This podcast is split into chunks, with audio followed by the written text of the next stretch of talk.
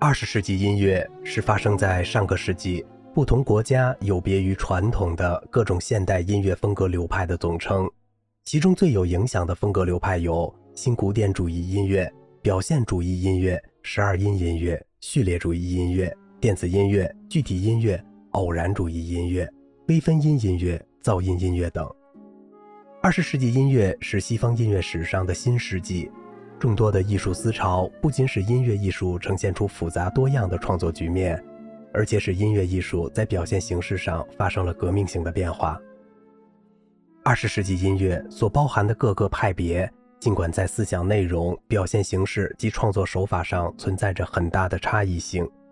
但从宏观的历史范畴上看，它也构成了区别于历史上任何一个音乐时期的属于本时期的独有的风格特征。主要体现在二十世纪音乐在内容上更多受到本世纪各种哲学、美学、艺术思潮的影响，这些哲学、美学和各种艺术思潮。比如弗洛伊德的精神分析学、萨特的存在主义、文学艺术中的表现主义、超现实主义、未来主义等，高举反理性主义的旗帜，努力从人的各种心理和无意识中，从人类生存条件的现实等各个方面，揭示人在资本主义社会中的各种意象化现象及种种感受。而二十世纪音乐在创作上与这些表现内容相联系。第二。出现了许多反映现代的自然科学、大工业生产、科学幻想及抽象概念的作品，比如时值与力度的模式、计算机素描、太平洋二三一号、共存、调查、空间的幻想、神秘的宇宙等。第三，反对传统的音乐表现手段和形式，追求表现手段的独特新颖，这一点成为二十世纪音乐的最主要特征。传统意义上的调式、调性、和声、节奏、配器、旋律、曲式等表现手段，在二十世纪作曲家手中获得了前所未有的突破。这具体表现在调式调性上，追求非传统大小调以外的各种音阶调式，包括各种人工音阶调式。以往调性上的稳定性，在二十世纪作品中被多调性、无调性、自由使用的十二个音所替代。和声上。传统三度叠制以外的二、四、五度叠制和声、高叠制和声，各种音程结合的可能性形成的不协和和声被广泛运用到音乐创作中。不协和和声的声部进行打破了传统的和声进行规律，节奏在二十世纪音乐中比历史上的任何一个时期更加成为作曲家所偏爱的表现手段。许多一流的作曲家，比如斯特拉文斯基，在这一领域内取得了惊人的艺术成就。二十世纪作曲家脱离了传统的二拍子、三拍子、四拍子和一首作品中一种拍子贯穿始终的表现形式，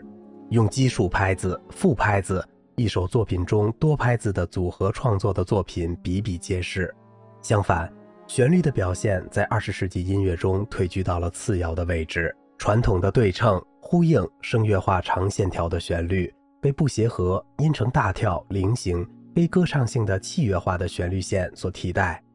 而在配器上，古典浪漫时期的饱满、宏大、辉煌的音响让位给简朴的室内性的音响，突出铜管在乐队中的地位，追求古典浪漫作曲家不常用的音区色彩，是二十世纪作曲家所需要的独特音响。总之。上述二十世纪音乐的种种特征是二十世纪音乐中所普遍存在的基本特征，但二十世纪众多的音乐流派在思想和创作上又呈现出了巨大的差异性，因此对较重要和有影响的流派进行介绍，将有助于我们进一步了解二十世纪音乐。表现主义音乐是二十世纪上半叶流行于德奥的音乐流派，又称为新维也纳乐派。它是二十世纪最有影响的音乐流派之一，像印象主义一样，表现主义最早开始于绘画、文学等领域，后被引入到音乐创作中。表现主义虽然紧接着发生在印象主义之后，但它却是对印象主义的直接否定。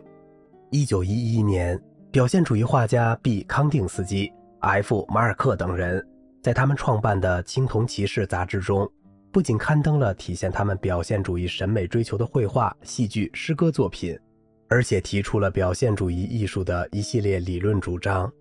他们认为艺术不应该像印象主义艺术家所推崇的那样，用来满足人们的感官享受，把人们对日常生活的印象、大自然的客观变化以及他们周围的光色变化和气氛描绘出来，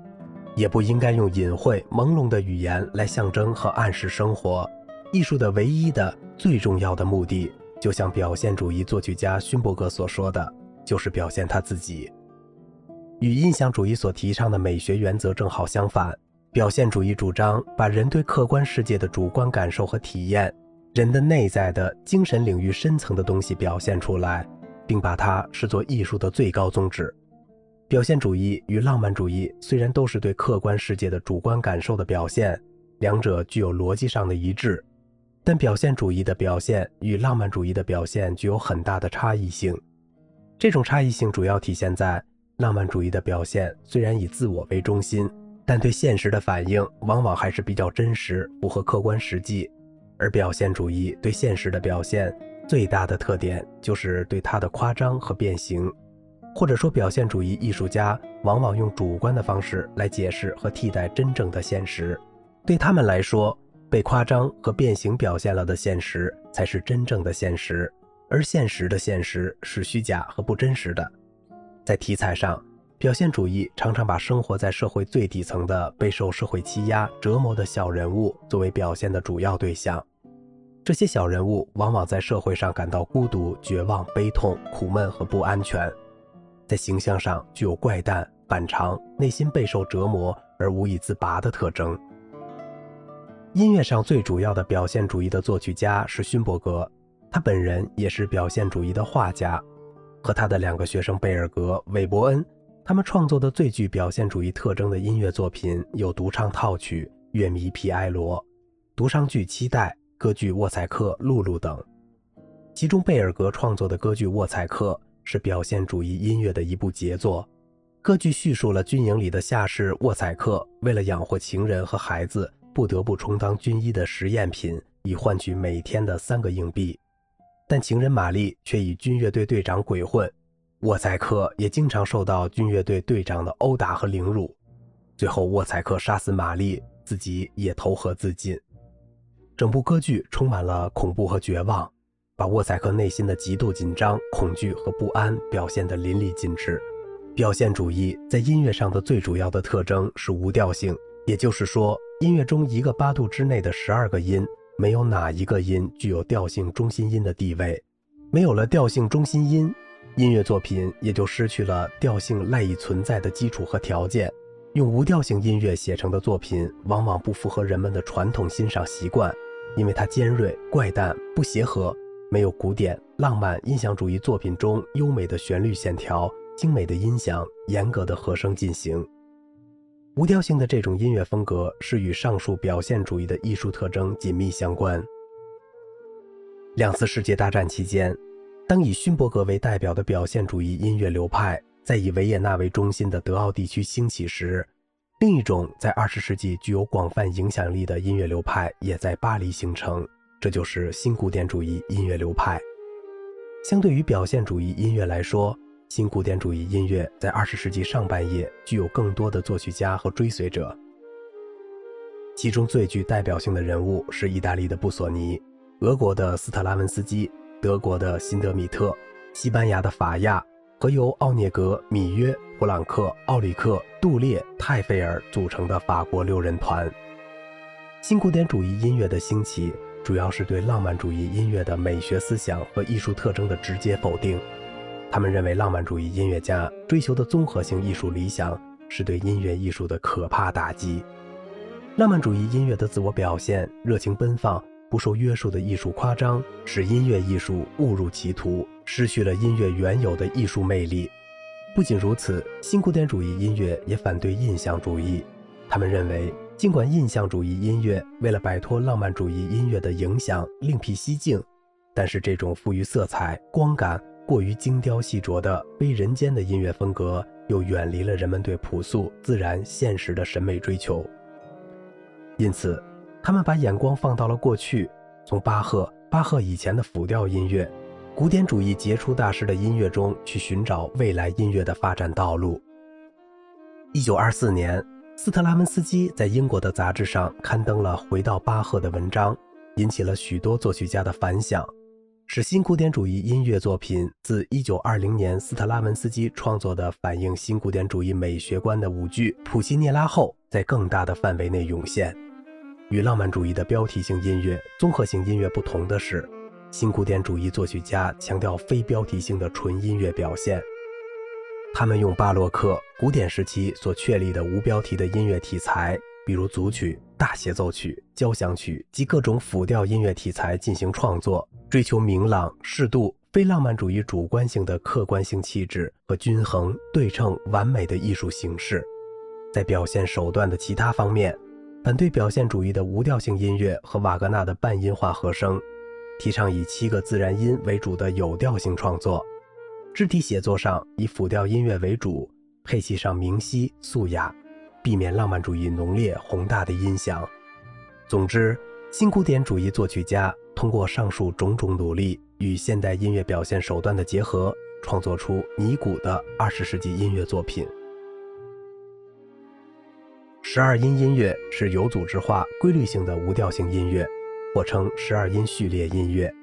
它是由表现主义的无调性音乐发展而来。十二音音乐的基本特点是，一部作品的基础是由一个八度内十二个半音组成的序列。这个序列有圆形、逆行、倒影、倒影逆行四种形式，加上十二个半音的各种转位，就构成了可供作曲家选择的四十八种序列形式。当然，一部作品很少有用尽由圆形序列演化的四十八种序列形式。圆形序列既可以旋律形式出现，也可以和声形式出现。在圆形序列用完十二个半音之前，不得出现和重复该序列的任何一个音。十二音音乐的主要代表人物是勋伯格和他的两个学生贝尔格、韦伯恩。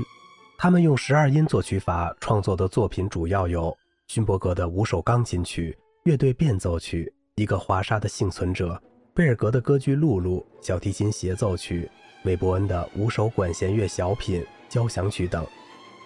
好了，今天的节目就到这里了。我是小明哥，感谢您的耐心陪伴。